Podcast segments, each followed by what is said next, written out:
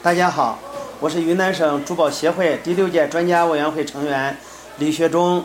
现在给大家讲这个问题，在选选购手镯当中，经常遇到裂、纹、断裂这个问题，怎么正确区分和对待？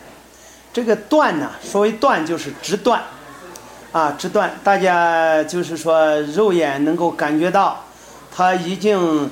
呃，用用这个手啊，也能够摸到、触摸到，这个就是说很明显的直断，这个就是说已经是残了。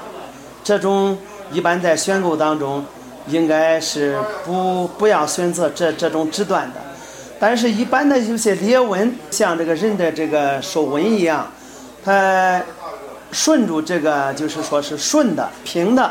像这些和这个你这件这个作品也好，手镯也好，就顺住这个梗条，这个这个平的，像这种裂纹，一般情况下不影响这个它的完美性，不影响它的天然性，不影响佩戴，因为天然的东西说始于旧纹嘛，也不可能说是呃完好的，呃一点纹络都没有，那有些时间是不是得考虑？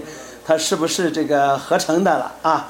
一般是玉有纹，这个它是正常的，只要不是断裂啊。要强调一下，只要不是断裂，断裂那它就是大毛病了啊。